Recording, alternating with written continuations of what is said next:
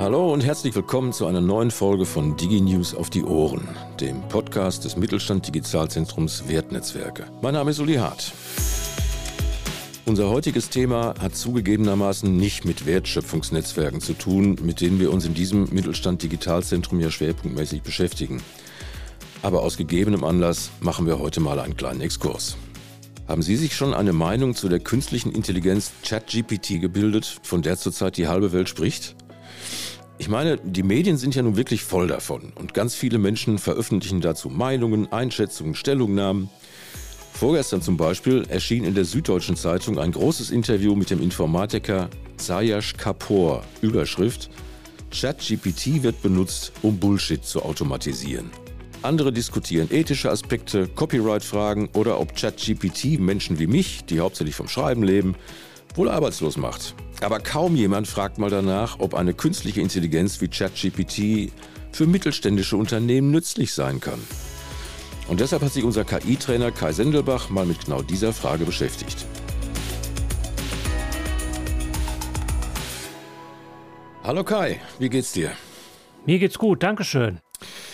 Kai, mir ist aufgefallen, dass bei Artikeln und Veröffentlichungen zu ChatGPT fast immer nur ganz rudimentär beschrieben wird, äh, wie diese KI eigentlich funktioniert. Kannst du mir das mal ein bisschen gründlicher erklären, den, den Hintergrund, bevor wir ins eigentliche Thema einsteigen?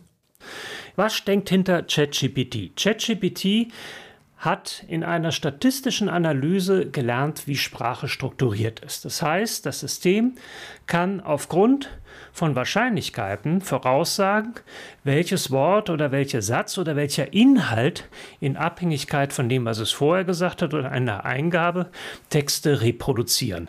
Und dadurch, dass das System an einer sehr großen Menge von Text trainiert worden ist, im Prinzip sagen wir mal den Inhalt des Internets im Jahre 2017, hat das System gelernt oder kann vorhersagen, welche Worte wann wie folgen. Und das kann das System sehr, sehr gut. Entscheidend dabei ist, dass man sich vergegenwärtigt, dass das System nicht versteht, was es dort sagt, sondern aufgrund einer mathematischen Formel reproduziert, welche Worte mit aller Wahrscheinlichkeit hinten dran kommen. Beantwortet das in etwa deine Frage? Absolut, absolut. Und ich bin auch bei dir.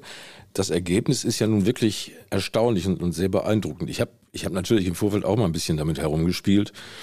Und die Antworten sind ja wirklich geschliffen und höflich und wirken absolut schlüssig, selbst wenn das, wenn das System dummes Zeug erzählt.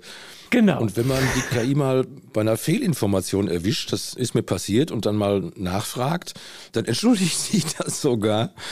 Also von der, aber von der sprachlichen Brillanz mal abgesehen, äh, Habe ich das gerade richtig verstanden? Die Informationen, die ChatGPT hat, das hat das komplette Internet 2017 auswendig gelernt oder sowas ähnliches. Das heißt, die KI weiß, was sie weiß aus dem Netz oder wo kommen die Informationen her? Ja, da kommen die Informationen her. Ja, das ist ein großer Fundus an Texten. Und daran hat man das System trainiert. Also nicht irgendwie nur Trainingstexte genommen in begrenzter Anzahl, sondern wirklich eine riesige Menge von Text. Und dadurch weiß das System quasi, was konnte diese statistische Analyse machen und das letztlich tun. So. Das ist im Prinzip wie jedes KI-System aufgebaut. Es hat eine Grundlage, eine Wissensbasis und hier ist die Wissensbasis halt sehr groß und auf dieser Grundlage entscheidet das System dann auch, was es dort reproduziert und man kann das System auch, du hast das eben erwähnt, sagt, äh, wenn es bei einem Fehler, wenn man auf einen Fehler hinweist, entschuldigt es sich und so weiter. Man kann dem System auch explizit auffordern, eine falsche Nachricht zu schreiben, ja, oder einen falschen Text zu produzieren. Ich benutze in meinen Seminaren immer das Beispiel, schreibe eine Textnachricht, dass Putin einem Herzanfall erlegen ist und dann schreibt das System das schön brav hin, wunderschön geschliffen, vielleicht sogar ein bisschen zugeschliffen und schreibt, dass äh, die Welt bestürzt ist und alle nervös sind und man Putin halt gestorben ist. Ja, das muss man sich vor Augen halten. Das System, dadurch, dass das System so tolle Sätze produziert, ist man leicht versucht zu meinen, dass alles, was dort kommt, wahr ist, dass das richtig ist. Aber das ist eben nicht so. Man weiß nicht genau, was es da lässt und was es weglässt. Mhm. Dann lass uns doch jetzt mal in unser eigentliches Thema einsteigen und erzähl doch bitte mal, was für Einsatzmöglichkeiten du für ChatGPT speziell im Mittelstand siehst. Was für Anwendungen hast du ausprobiert? Also die generelle Aussage, das kann man ChatGPT ja auffangen, sagen, was kann man im Mittelstand damit machen, ist alles da, wo es um Sprache geht und wo man mit Menschen kommuniziert. Das heißt, Beantwortung von Kunden-E-Mails, Customer Service, Marketing, Übersetzungen, Texte produzieren, Inhalte für Webseiten zum Beispiel produzieren. Also das ist das, was immer genannt wird. Darüber hinaus gibt es die Möglichkeit, immer textbasiert, das sagt auch ChatGPT selbst, bestimmte äh, Prozesse zu automatisieren. Das heißt, wenn man eben einen Fluss von Texten hat, dass er beispielsweise interne Bulletboards durchforstet oder dass er interne Qualitätsberichte durchforstet und dann halt in Abhängigkeit von bestimmten Parametern dann Meldungen gibt und sagen, im Moment taucht dieser Begriff aus, es scheint, dass es dort und dort ein Problem geben kann. Das sind die Beispiele, die momentan genannt werden. Aber die Stärke, und das ist auch der Großteil, wenn man im äh, Netz sich umschaut, welche Lösungen dort äh, momentan diskutiert werden, geht es primär darum, eben das Geben von Informationen, das Beantworten von Fragen, die Automatisierung und Vervollkommnung der Kundenansprache oder eben im Marketingkontext oder eben die Zusammenfassung von Texten. Es gibt wohl eine, ein Plugin für Microsoft Teams, dass ich dort halt äh, Videocalls abhalte und im Hintergrund läuft die KI mit und spuckt mir am Ende ein fertiges Protokoll aus, was auch schon auf die Bullet Points zusammengefasst ist. Das ist natürlich eine tolle Sache, wenn das vernünftig funktioniert. Ja, sollten wir demnächst mal bei einem unserer Online-Meetings ausprobieren. Ja, hatte ich mir auch schon gedacht. Würde ja dem einen oder anderen ein bisschen Arbeit ersparen. Ähm, hast du mal konkret im Rahmen der Beispiele, die du gerade geschildert hast, auch mal Tests gemacht und, und wirklich Sachen mal verprobt?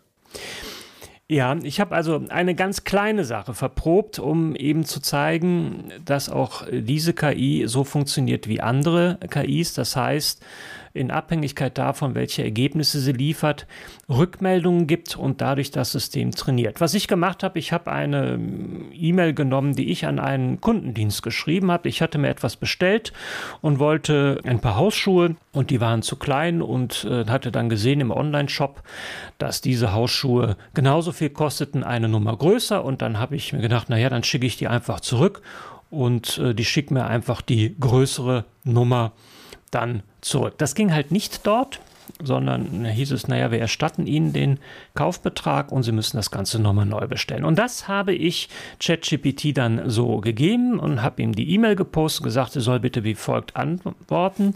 Und das hat beim dritten Anlauf, nachdem ich also das dritte Mal die Eingabe etwas verändert hatte, kam ChatGPT dann auch auf die richtige Antwort, die ich haben wollte. Also von daher ist das ein gutes Beispiel, dass man da auch Dinge trainieren muss, verproben kann. Und das ist eben, was ChatGPT auch auszeichnet, dadurch, dass es diese Unmengen von Nutzern hat. Also über 100 Millionen NutzerInnen sind ja momentan nach eigenen Angaben dort auf dem System tätig und interagiere mit dem System und gegen Rückmeldung. Und das ist natürlich ein riesiges Trainingsfeld.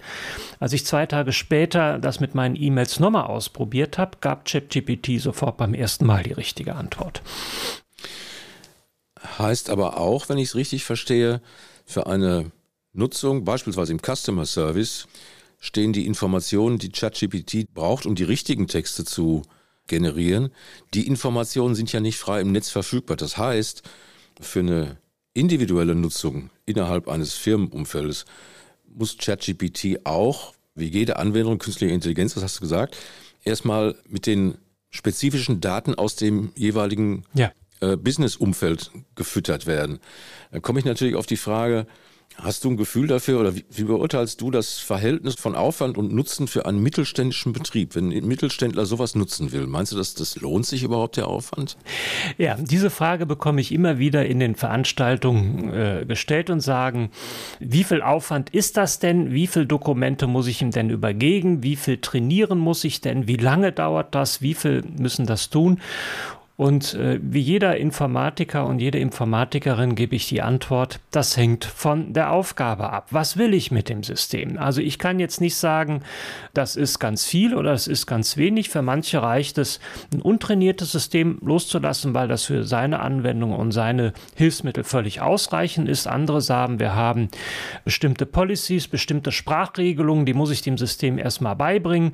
Und das ist immer sehr abhängig davon, was ich tatsächlich machen will. Also was es zum Beispiel gibt, ich meine, man muss sich immer vor Augen halten, das System ist im November letzten Jahres gelauncht worden. Das ist also noch nicht so lange her. Dafür hat sich im Netz schon eine große Menge von Codebeispielen angesammelt, in denen ChatGPT eben als Schnittstelle und eingesetzt wird. Zum Beispiel bei der Einsatz als Chatbot. Das heißt, ich äh, habe eine kleine Anwendung auf meiner Webseite, wo mir ein Nutzer, Nutzerin Fragen zum Unternehmen stellen kann. Und wenn ich ChatGPT das mitgebe und sage, beantworte bitte die Fragen, die dort kommen, auf der Wissensbasis unserer Webseite, dann bekomme ich da schon ganz hervorragende Ergebnisse, wenn mir das ausreicht. Ja? Wenn ich aber sage, so ab bestimmten bei bestimmten Schlüsselwörtern oder bei bestimmten Fragestellungen oder wenn der Gegenüber sagt, ich möchte gerne mit einem Vertriebsmitarbeiter, Mitarbeiterin sprechen, dann muss ich der KI beibringen, dass sie nicht sagt, sagt, ja, vielen Dank, wir werden das weiterleiten oder kommen Sie morgen wieder, kann ich Ihnen sonst helfen? Nein, dann muss das System wissen, jetzt bitte an einen menschlichen Mitarbeiter hört sich komisch an, menschlicher Bett. Also ein, ein, Richt, ein, ein Mitarbeitenden in Fleisch und Blut ähm, soll mir bitte weiterhelfen. Ja, und das muss ich das System dann beibringen. Und dafür gibt es, wie bei allen Systemen dieser Art, eine sogenannte programmierbare individuelle Schnittstelle, eine API, in denen ich dann solche Informationen übergeben kann. Und das können wenige Regeln sein, das können viele sein, das kann in einem Tag gegessen sein und sagst so, das reicht mir alles und die Ergebnisse sind in Ordnung. Aber wie gesagt, ich möchte aber ganz spezifisch, ganz spezifische Aussagen haben. Es muss so und so reagieren, jenseits von dem, was es sonst macht. Da muss ich da halt ein bisschen mehr Zeit reinstecken. Und das ist das, was ich sage. Es hängt davon ab, was ich denn machen will. Gestern noch hatte ich diese Frage, wo es auch darum ging, Analyse von Dokumenten. Mich dann eine Teilnehmerin aus dem Publikum frage, wie viele Dokumente braucht es denn? Ja, es hängt von ihrer Anforderung ab. Und sie äh, nickte äh, wissend. Das ist immer ein bisschen frustrierend. Ja, es gibt so oft so die Vorstellung, sagen, na, jetzt kommt die KI, die weiß ja alles, die hat ja jetzt das ganze Internet intus und kann auch meine unternehmensspezifischen Fragen und äh, beantworten und meine Policy abbilden. Aber das ist eben nicht so. Ich muss dann eben schon schauen, dass das System sich so verhält, dass es das auch tatsächlich tut. Ich will das so ein bisschen vergleichen. Das ist so ein bisschen wie Onboarding bei einem neuen Mitarbeiter. Ich kann mir einen absoluten Spezialist in vom Markt einkaufen, beispielsweise Marketing-Spezialistin, Spezialisten und die soll jetzt äh, Marketing für mein Unternehmen machen, habe viel Geld dafür bezahlt oder weiß, das ist, die ist richtig gut. Aber auch dieser neue Mitarbeiter und diese neue Mitarbeiterin muss wissen, wie denn das Unternehmen tickt, was zu beachten sind, welche Kundenstruktur da ist, wer es besonders anzusprechen gilt. Obwohl es ganz, ganz viel Wissen mitbringt, muss ich ihm halt die Spezifika beibringen. Mhm. Sag mal, hast du denn vor, dich in nächster Zeit noch weiter mit dem Thema ChatGPT zu beschäftigen, mit anderen Einsatzmöglichkeiten? Geplant ist, ähm, mit ChatGPT kann man auch Code produzieren, also das heißt ähm, kleine Programmteile schreiben. Das ist also sehr interessant und äh, da bin ich im Moment im Kontakt mit einigen Spezialistinnen. Ich habe gerade eben noch ein Gespräch mit der Uni Hamburg geführt, die dort einige Forschungen dazu machen und eigene Projekte aufgesetzt haben. Da werden wir in Kürze oder ist angedacht im Ende April, Anfang Mai ein entsprechendes Webinar zu anbieten, wo es darum geht zu sagen, was kann man damit machen? Ja, äh, wie einfach ist das und wie valide ist das Ganze und ist das wirklich etwas, was ich produktiv einsetzen kann? Das ist momentan in Vorbereitung und ansonsten muss man halt schauen, was sich jetzt so in der nächsten Zeit tut. Wenn die ersten Unternehmen kommen, die sagen, wir setzen ChatGPT ein und ähnliches, dann wird man da vielleicht noch äh, den ein oder anderen guten Use Case produzieren können. Aber man wird einfach abwarten. Man muss dazu sagen, das System ist einfach sehr neu. Im Moment spielen sehr viele damit rum und äh, welche konkreten Anwendungen sich jetzt daraus ergeben, das wird man dann sehen. Klammer auf, Chatbots gibt es schon lange. Ja, die sind ja nicht vom Himmel gefallen, sondern äh, ganz viele setzen die schon ein.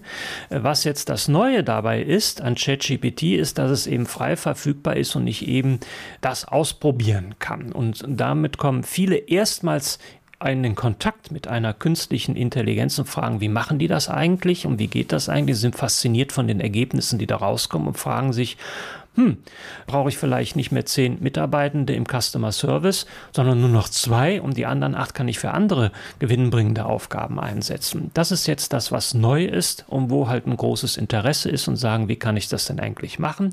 Und ob das dann am Ende ChatGPT oder ein anderes System ist, das wird man dann sehen. Wir bleiben also dran und es bleibt spannend und ja. deine nächsten Termine werden wir dann zu gegebener Zeit auf unserer Website veröffentlichen. Ja, alle sind herzlich eingeladen. gut. Also Kai, vielen Dank, dass du dir die Zeit für dieses Gespräch genommen hast. Mach's gut und wir Bis sehen dann. uns demnächst mal wieder. Tschüss. Apropos Website. Die Kontaktdaten von Kai Sendelbach und weitere Informationen über Wertschöpfungsnetzwerke und zu unseren Veranstaltungen finden Sie auf www.mittelstand-digital-wertnetzwerke.de. Für heute vielen Dank für Ihr Interesse. Ich hoffe, Sie fanden die Berichte und Einschätzungen von Kai nützlich und würde mich freuen, wenn Sie unsere Podcast-Reihe weiterempfehlen würden. Bleiben Sie uns gewogen. Alles Gute und bis zum nächsten Mal.